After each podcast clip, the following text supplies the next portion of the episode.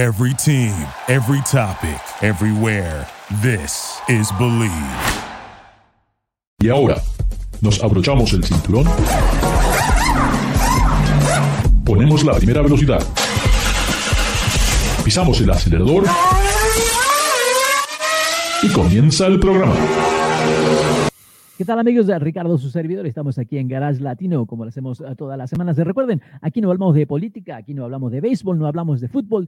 Solamente es ese programa para los que tenemos ese interés sobre la industria automotriz y todo lo que tiene un motor. Hoy tengo el placer y honor de compartir el programa con David Loge de Autosanguier y nada más y nada menos que Pepe Forte de Automanía en Miami. Las camionetas, bueno, esto no se acaba nunca, realmente un segmento eh, que cada vez parece seguir creciendo. El número, el vehículo número uno en ventas es la Ford F-150, lejos, la número dos es la Chevrolet, la Ram está casi, casi ahí. Eh, definitivamente es un fenómeno en Estados Unidos. Y ahora le tengo la pregunta para ustedes.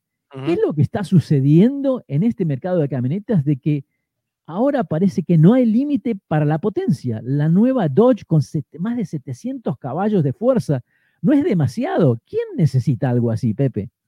Bueno, en este caso se trata de una criatura excepcional, porque estamos hablando que es un vehículo que ha sido dotado en este momento de un motorazo, que es el motor que tiene pues el, el Dodge, uh, el Hellcat.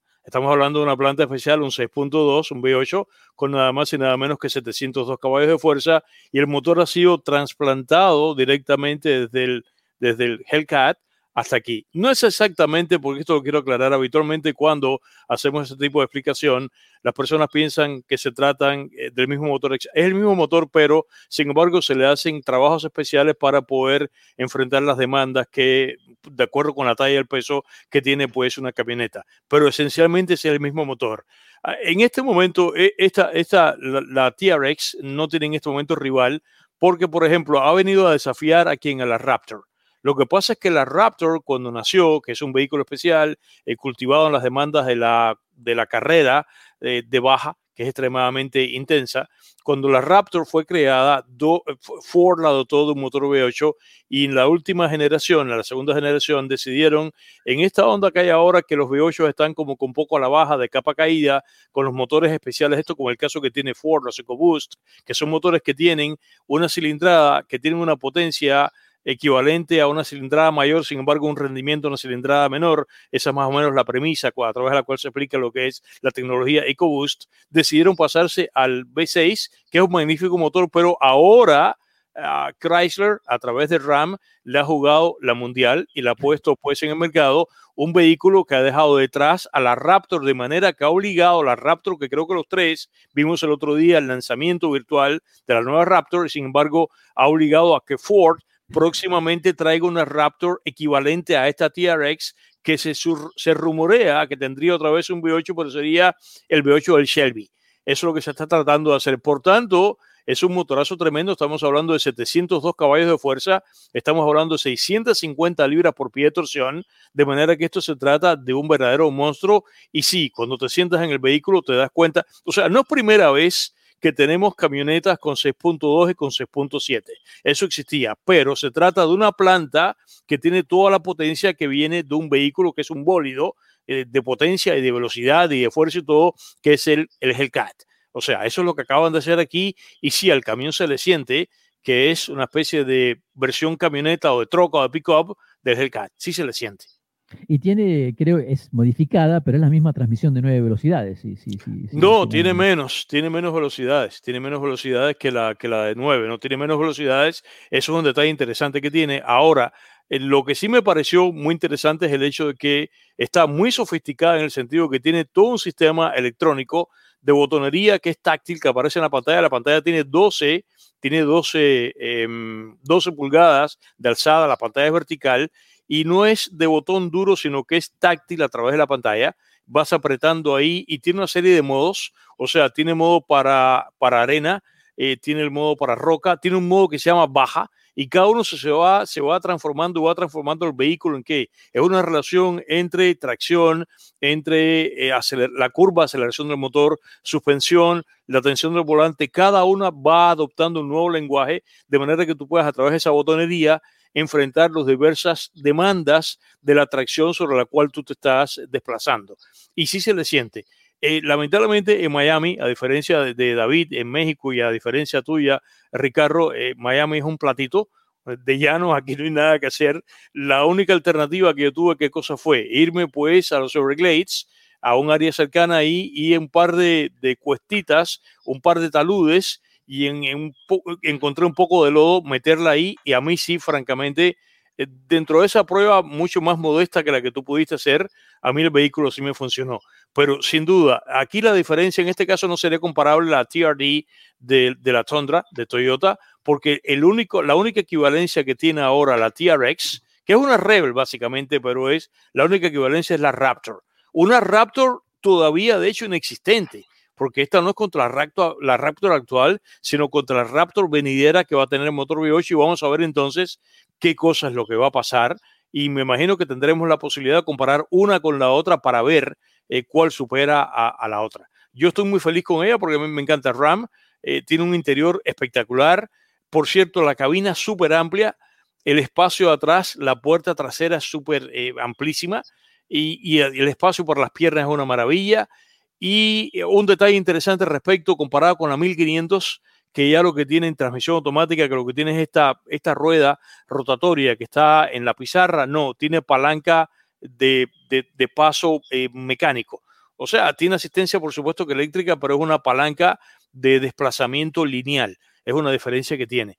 Pero sí, es tremendo vehículo. Tiene 11, estoy aquí citando de memoria, tiene 11 puntos tantos pulgadas de clearance, o sea, la distancia que media entre el suelo y la base del vehículo y aros de 18 pulgadas y a ver qué otra cosa te pueda mencionar. lo interesante es que eh, tiene uno de, los, uno de los aros o rines o, llantas oh, opcionales que tiene son del tipo que tienen eh, los tornillitos para que no se mueva ah, la llanta cuando estás ah, derrapando. Me parece interesante. Bitlock se llaman esos, ¿no? Sí, sí, sí, los Bitlocks, ya. Me pareció interesante que tuviera eso ya de fábrica. Así que realmente yo quedé francamente complacido, eh, Ricardo, con el vehículo y lo que estamos es esperando ver cuando venga ahora, cuando venga la nueva Raptor, a ponerla una al lado de la otra. Los fanáticos de Ford dicen que no, que de todas maneras que Ford la va a superar cuando tenga ese motorazo que tenga y que hay, un, hay un detalle, tiene los, los, los amortiguadores son Build Sign, que es una magnífica marca. Sin embargo, mira, hablando de Toyota, Toyota utiliza Fox. Para mí, Fox, yo no sé el caso de David, para mí Fox son mis preferidos. Me habría gustado verle Fox aquí a los, a los amortiguadores que tiene el camión. Pero sí, el camión, eh, nada, yo que he manejado tantas veces, y tú, Ricardo, incluso en pista, has manejado en los Hellcats. Eh, el, el, Challenger. yo, yo lo, que, lo que me llama la atención es que realmente, y, es una actitud que ha tomado eh, lo que es Dodge, Chrysler, Ram, ¿no? Con, toda la gama SRT y las pickups, de que definitivamente hoy por hoy son los automóviles con más potencia y no tienen miedo, no tienen, este, ¿cómo te diría? No les da pena decir somos los más poderosos y si que te guste aquí. A ver, pisa el acelerador. Llegaron a tener, tú sabes que yo, yo tuve un Challenger en casa, el eh, mío. Eh, yo tengo la casa, en el garaje de casa tengo dos vehículos que son contrastantes. Eh, el Volt de mi esposa, no el Bolt, sino el Volt de Chevrolet, es el V-O-L-T, el oh. que es, un híbrido que me encanta, me parece un vehículo, lo hemos tenido ya por tres generaciones, o sea, dos generaciones, tres vehículos, lo hemos tenido acá, y lado a lado tenía el Challenger mío, que terminé vendiendo. Eh, tenía, tenía, el 5, tenía el, el, tenía el RT, esa no tenía el SRT ni nada, pero estaba felicísimo el carro, 6 velocidades manual. Pero ¿sabes por qué me lo compré? Mira todo el detalle. Yo me lo compré en octubre del año 2015 cuando vino la, la supuesta segunda generación, porque hay un detalle interesante. El Challenger original es el año 58, con la de pato y todo, como te cuento. Que la dice, ¿what? Que lo que pasa es que se, se fue, regresó en el 69-70, el famoso Challenger. En el 84 lo desgraciaron, lo convirtieron en un carrito compacto. Que lo Mitsubishi. daba, Mitsubishi horrible. daba ganas de llorar. Entonces regresó en el año 2008 y comenzó a vender mal.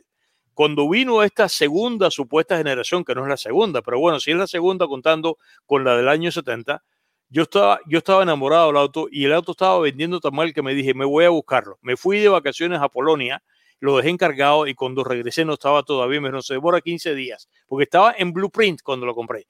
Cuando pasaron 15 días, fui a lo recoger en el concesionario y yo estaba convencido que un día me iba a levantar por la mañana con la noticia de que Chrysler había matado al Challenger. No, ahí empezó a crecer y salió entonces el, el, el Hellcat, el Red Eye, atrás vino Demon y esto es un corre-corre, hablándose a la caribeña, de potencia y potencia que han llegado a 800 y tantos caballos. Sí, sí, sí, no, es increíble. Bueno, ya estamos en los mil caballos.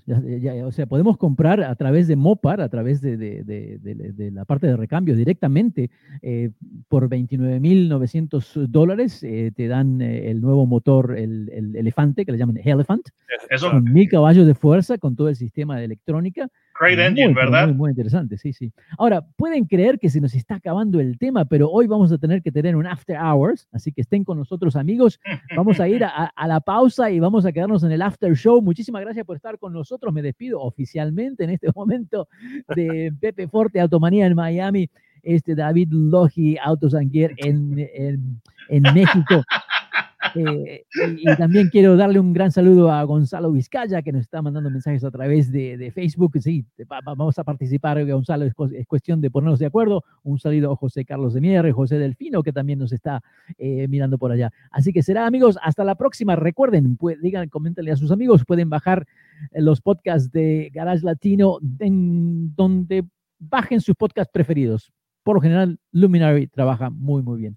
Ricardo, su servidor, hasta la próxima. Quédense si quieren estar en el after show. Ya regresamos. Gracias por participar con nosotros. Garage Latino sale al aire por la cadena nacional Believe Network. Visita la página garagelatino.com, dale un like a Facebook Garage Latino y envía tus comentarios. Garage Latino está disponible en iHeartRadio, TuneIn, Stitcher, iTunes, Luminary y por supuesto Spotify. Así que baja el podcast y compártelo con tus amigos. Hasta la próxima. Thank you for listening to Believe. You can show support to your host by subscribing to the show and giving us a five-star rating on your preferred platform. Check us out at Believe.com and search for B-L-E-A-V on YouTube. You know, when you're listening to a true crime story that has an unbelievable plot twist that makes you stop in your tracks? That's what our podcast, People Are the Worst, brings you with each episode. I'm Rachel. And I'm Rebecca. We're identical twins who love true crime cases that make you say, didn't see that coming, and we hate the people responsible for them. Listen to People Are the Worst now on Apple, Spotify, or wherever you get your podcasts.